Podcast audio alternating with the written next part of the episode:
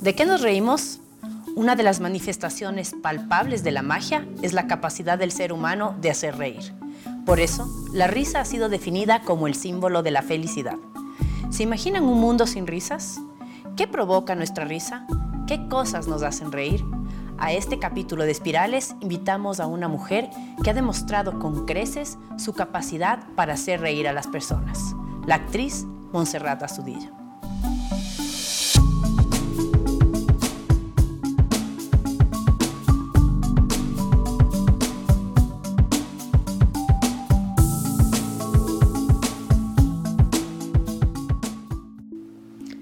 Montserrat, ¿de qué nos reímos los seres humanos?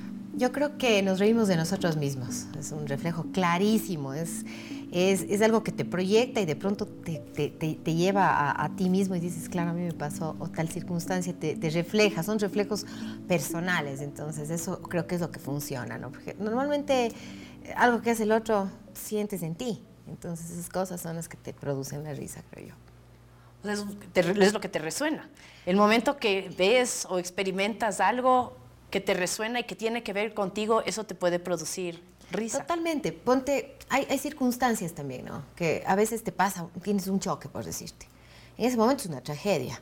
Pero luego recuerdas el choque y le cuentas a alguien y ya comienza a exagerar un poco y le metes tu cosa y no sé qué. Y te comienzas a reír. Felizmente no fue algo muy grave. Dices que loco, eso es lo que me pasó, no sé qué. Y eso te produce también otra vez un recuerdo de, de la memoria del cuerpo. No, y, nosotros estamos hechos para ser felices los seres humanos, no hay otra, yo por lo menos creo así. Creo que el propósito por el cual estamos aquí es para eso y como tú dijiste, eh, la risa es como un reflejo de la felicidad que estás teniendo. Entonces hay gente que se ríe mucho y eso es, a mí me encanta la gente que pasa así como, todo se lo toma como por ese lado, ¿no? Porque no hay nada que, que, que le oscurezca las endorfinas, la, la oxitocina que podemos generar cuando nos reímos. Entonces, eh, a mí me gusta mucho ir, ir donde, a, ver, a, ver, cosas que me hagan reír. O sea, me gusta ver una película que me haga reír. Me gusta, me gusta refrescar esa parte mía, ¿no? Y que además me ayuda a movilizar los músculos internos para hacer un buen abdomen también. claro, todos beneficios positivos. Claro. Y ayuda a la belleza también. Claro. Oye, em, ¿cómo crees que los seres humanos pueden desarrollar esa habilidad de, como tú acabas de poner este ejemplo del choque, y recordarlo luego y reírse de esa experiencia y incluirle eh, estos detalles para darle este aspecto positivo a una experiencia que en un inicio puede haber sido negativa. Porque luego creo que se pasa justamente por, por el hecho de que se convierte en una experiencia que, que luego te, te, te, deja un reflejo del pasado que dices, o sea, me pudo haber pasado algo malo, pero estoy aquí. Yo creo que es este, este instinto hasta de sobrevivencia que te da ¿no? la posibilidad de que ya atravesaste la experiencia que pudo ser negativa. Y luego le conviertes a esto como en lo que hago yo en mi trabajo de alguna manera, ¿no es cierto?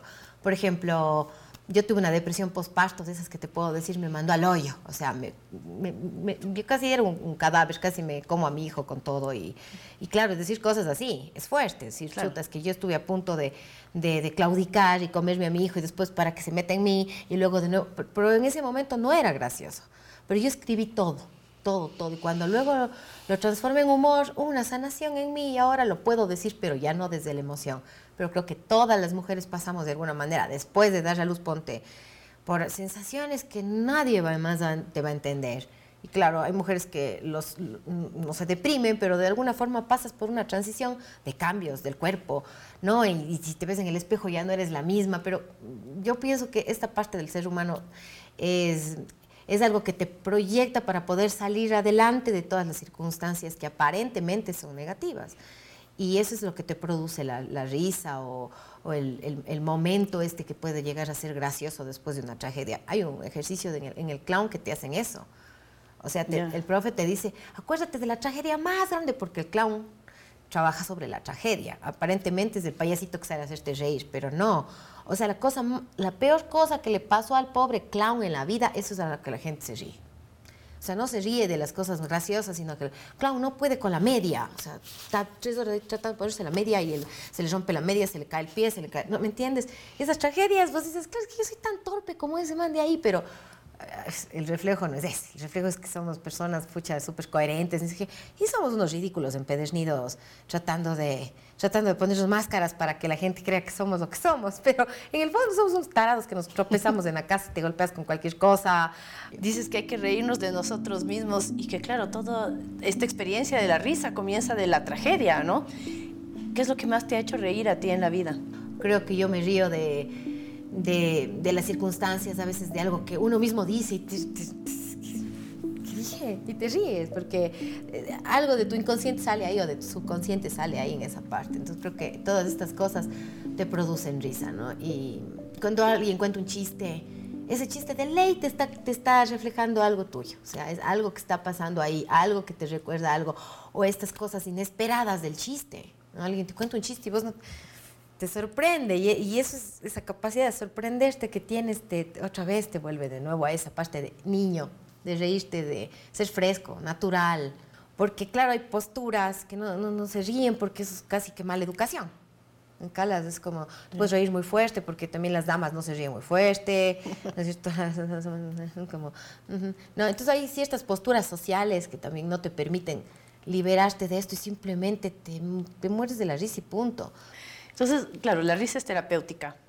Y eh, lo interesante es poder, como dice, reírse de uno mismo, encontrar eh, su sombra para poder trascenderla también, para poder encontrar esa debilidad que se pueda convertir en una fortaleza a través de la risa. Sí, totalmente. Yo creo que es, es lo que te digo. O sea, vos atraviesas por una circunstancia A o B, Em, te cuento algo, por ejemplo, yo tengo un problema con mis rodillas, ¿no? yo tengo un problema de artrosis serio con mis rodillas, porque es un tema con el que estoy ahora, ¿no? ya por la edad. y claro, yo hago un chiste en el escenario, digamos, pensando en mis rodillas, me puedo quedar sufriendo y contándole a todo el mundo que es una tragedia, que cómo voy a estar con las rodillas y ya no puedo caminar y no voy a ir al escenario.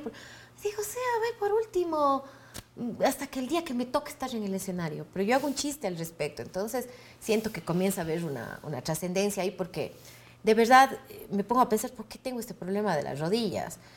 Y, entonces me paro en el escenario y digo, que ves, también me duelen las rodillas, es el único problema que tengo. Tengo 46 años, pero el resto estoy papelito, me pegas unas tuneadas y estoy hecho una bestia. O sea, una teenager me envidia, pero el único problema que ustedes ni se dan ni cuenta son mis rodillas.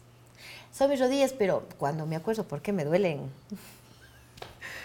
hija, no tengo nada, no siento nada más que gratitud. Qué bestia. Es que, es que claro, no todo el mundo está todo el tiempo en cuatro, ¿cachas? Entonces digo, gracias, rodillas, les agradezco. Y cada vez que hago ese chiste, digo, mis rodillas me lo agradecen, yo me agradezco. Digo, gracias, rodillas, por haberme llevado, traído, subido, bajado, me han subido, me han bajado, todo. Pero, claro, entonces eso yo siento que me va curando de alguna forma. Porque las, para mí las enfermedades son son totalmente, vienen de las emociones, no tratadas, no curadas. Y, yo creo que algo pasa ahí, que es de, las rodillas del paso, es el querer ir hacia adelante, y sé perfectamente de dónde viene. Pero ¿qué hago? Me, me hago amiga de, esta, de este problema, ni siquiera le quiero decir enfermedad. O sea, me hago amiga de este conflicto que tengo y digo, voy a ir hacia adelante. Pero entonces la gente también se ríe de eso, porque también tendrán algún problema, tendrán una artrosis, una fibrosis, una... Porque todos tenemos algo, si no tienes te inventas, pero ¿Me entiendes? Entonces dicen, ay, cierto, yo también la rodilla. Y es entonces, ¿qué hace? Me sano. Así me he sanado de heridas como de la muerte de mi mamá, por ejemplo. Ahí escribí mi primer, mi primer monólogo, que ni siquiera estaba hecho para que sea para reírse, pero la gente se reía. Y yo decía, qué raro esto, pero hablé de la muerte. Y, trascendí eso, trascendí ese, ese sentir de la muerte, de cómo verle desde el otro lado y cómo poder confrontar eso y aceptar que es natural, ¿no? Me tomó tiempo, pero cuando la obra crecía yo iba entendiendo y procesando, entonces para mí es súper, sí, de alguna manera llamémosle terapéutico, para mí primero, entonces como yo siento que estoy soltando, liberando, así, la gente siente esto también y, y, y entonces ahí se produce esta catarsis, esta esta metamorfosis con el público y yo pienso que hay gente que se repite dos, tres veces la misma obra y digo, ¿qué hace aquí la señora que estaba otra vez también aquí? Lolita, ¿cómo le ha ido? Así, ya le coches a la... Porque siento que dicen, no sé, hay algo ahí, hay algo ahí que mientras más espontáneo es, más, más identificable es también. Entonces la risa causa eso. Los niños son así maravillosos, se ríen, se ríen. Yo creo que la capacidad de la risa, de reírse, es una decisión posibilitadora que tenemos todos los seres humanos. ¿Qué se siente para ti ser capaz de hacer reír a otras personas y darles esta oportunidad de trascender sus problemas, de mirar las cosas distinto y de avanzar? Sabes que yo creo que eh, las personas venimos con misiones, no sé. Yo no siento ya ni que es mi trabajo, la verdad que yo me subo ahí, para mí es un placer, o sea, es, es así como que te vas a trabajar, no, yo vengo un ratito a disfrutar, entonces em, yo siento que es una herramienta maravillosa de sanación, profunda, sí. Porque mira, cuando vos lloras se te libera muchas cosas, hay un espacio donde te liberas así. Pero también cuando estás riéndote se te mueven los músculos de verdad, abdominales, los músculos del cerebro, tu, tu, estado de ánimo cambia inmediatamente. Hay gente que me ha dicho, qué bestia, oye, qué bestia, qué, qué rico, salí de ahí y fue una cosa, me cambiaste el día, me cambiaste el momento, me cambiaste la forma de pensar, alguna creencia que por ahí yo no digo que lo que yo digo es correcto, pero este, hay cosas que de pronto te hacen solamente dar la vuelta el chip. Mira que la comedia era mal vista, pero mal, o sea, para... O sea, no es actriz, es comediante, ¿no? no, no, no payaso. denigrando a los payasos, además, como si fuera fácil ser payaso. O sea, yo estudio clown años de años y todavía no logro ponerme una nariz y subirme a un escenario porque le tengo mucho respeto. Es lo más difícil que yo he hecho en mi vida. Sinceramente, el clown, lograr un clown bien hecho es un nivel ya, otro nivel. Entonces yo hago clown sin nariz, uso técnicas de la comedia, uso técnicas del bufón bastante porque la gente dice nos bulea, pero esta cosa de negra, oscura que aparece ahí es del bufón, por ejemplo. Son técnicas que, que, que, sirven para llegar a estos espacios, ¿no? Y, y, la comedia fue mal vista porque era como cosa fácil, pues hacerte reír, ¿no? Hasta que tomó un, un espacio, tomó un, un, lugar donde vos dices, claro, o sea, tenemos referentes súper grandes, o sea, eh, ver a Chaplin, ¿no? que no siquiera tenía textos, estas películas antiguas, cosas así que, que son referentes el gordo y el flaco, que de pronto ya son chistes que no, pero tienen una técnica actoral que es maravillosa. Ahora eso le llevas a la cotidianidad. Hay gente que es innata, o sea, vos le ves ya te hace reír, punto.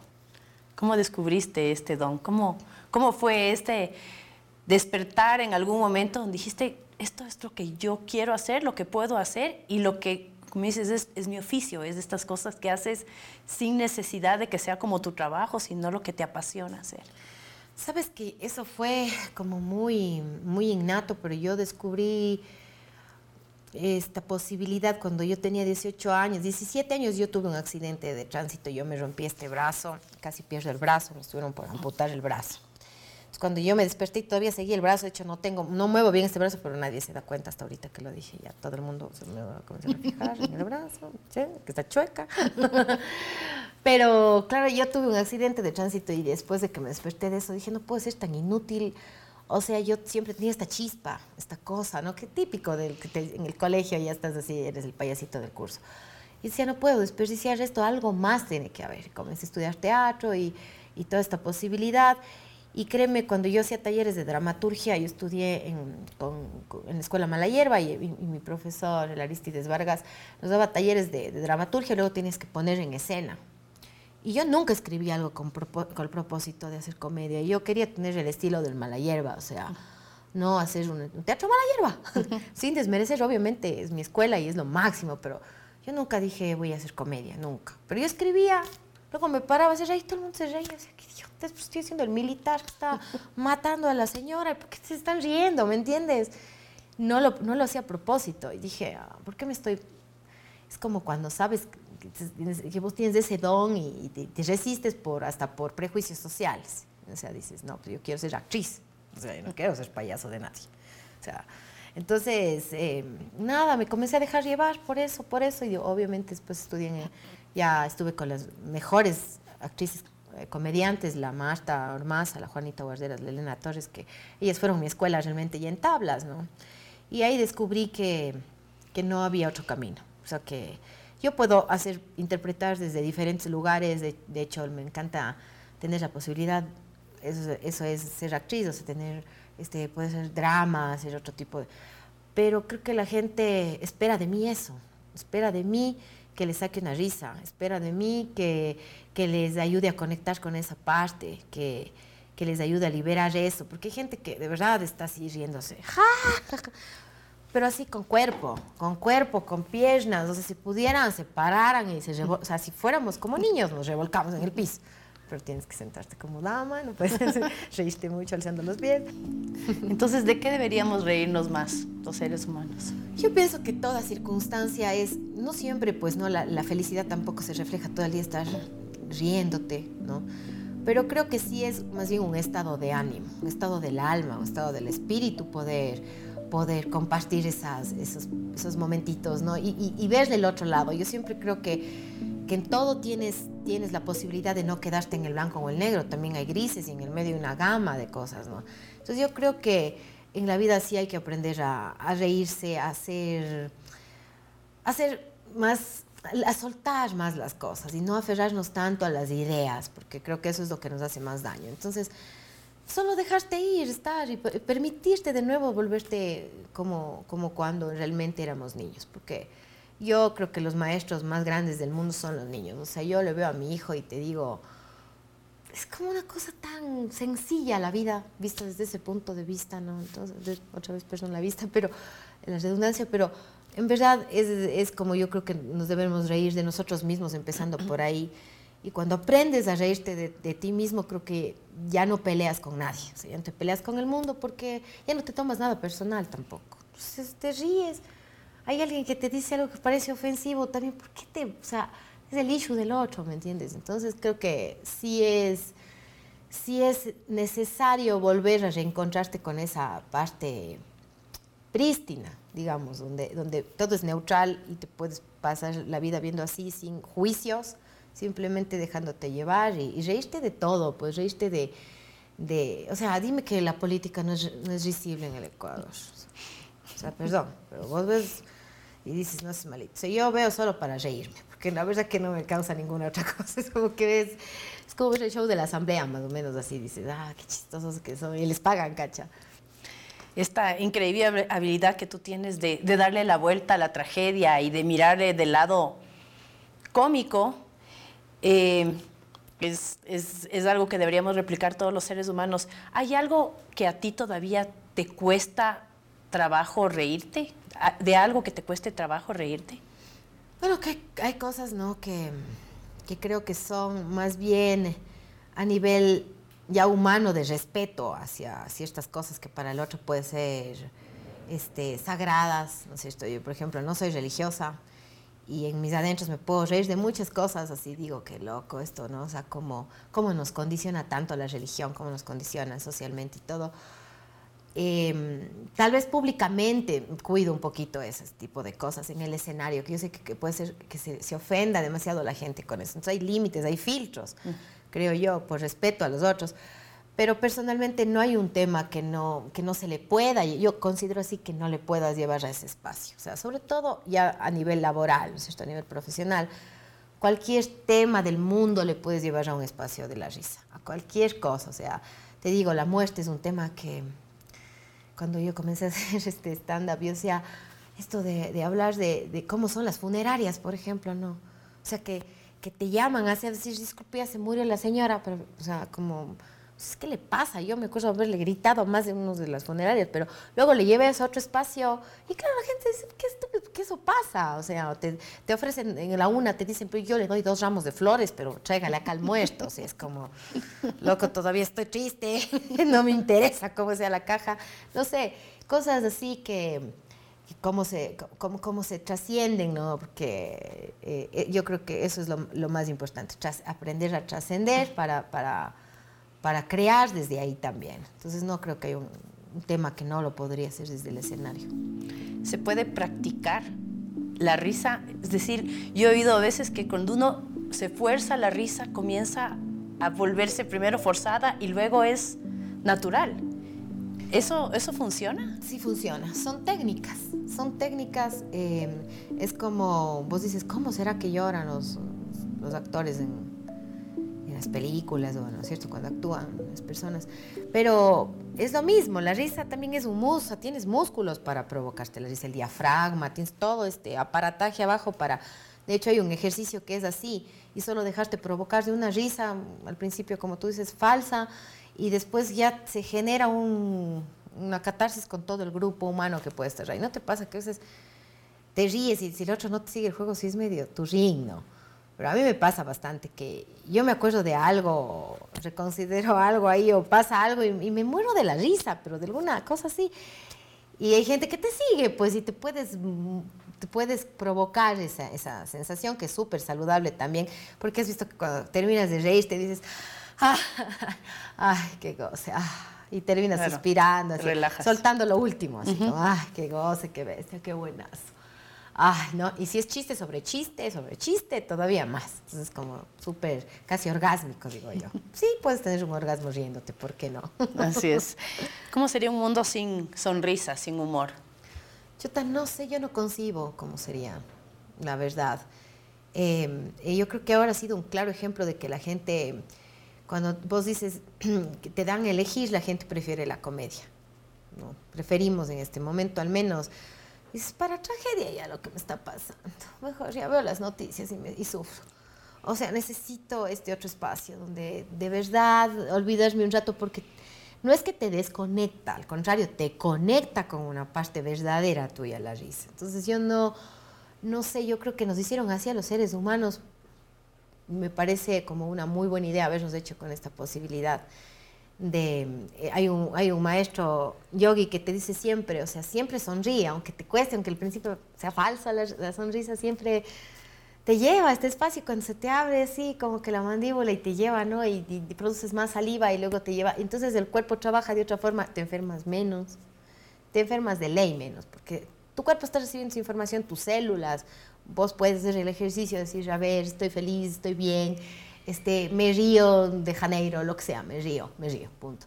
Y, yo creo que eso, eso te cambia definitivamente hasta el ADN. O sea, entonces ahí comienza a haber una transformación y es lindo pues vivir con gente que esté contenta, que esté feliz, no importa la condición externa que estemos, la circunstancia externa que estemos viviendo, ¿no? Entonces yo no, no, no concibo realmente un mundo sin, sin risas. Agradezco cada persona que me haga reír por la vida, que me saque esa parte de luz y esa parte bonita que, que, yo tengo y que creo que eso es lo que hace la risa. Saca esa, y el brillo, ¿no? Has visto que te brillan los ojos cuando te ríes y eso. Entonces, el cuerpo también se abre. Entonces, es, es chévere estar con gente así. Este don único, especial, terapéutico, que le puede hacer tanto bien a los seres humanos. ¿Cómo funciona? Cuéntanos. O sea, lo primero que tienes que hacer para, si estás así como que muy amarguete, porque hay gente bien amarguete en la vida, o sea, entonces, si mismo no saben, ya son muy amarguetes, se ven en el espejo, salen arrugas cuando es muy amargado. ¿Has visto el surco que se hace aquí? Una cara así que se refleja la tristeza de todo mismo acá en la cara, así. Después el surco sigue acá, se hace una papada, la papada, ¿no? Y, y sigues un camino porque te das, te das cuenta que no estás siendo feliz.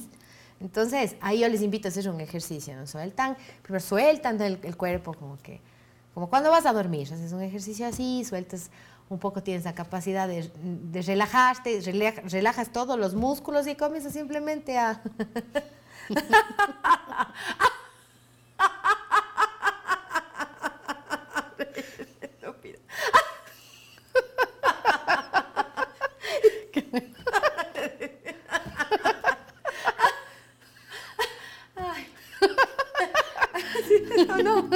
ya sabes de qué me reía. Ya está, perfecto, clarísimo. claro, entonces es como solo, ay, hay que hacer el ejercicio, no hay, no queda de otra. O sea, yo creo que hay que liberar. Y es ricazo, ¿no? En ricazo es que ni gastas plata en el spa haciéndote con ninguna terapia, ni, mesoterapia, nada, solo a la punta de la punta. A veces en la, mi hijo, mi hijo y yo nos revolcamos en el piso y nos reímos, o sea, viendo la nube, ¿no? Ja, ja, ja, el pajarito y ja, ja, ja, y tres horas ahí te ríes y ya. Que viva la carcajada. que viva.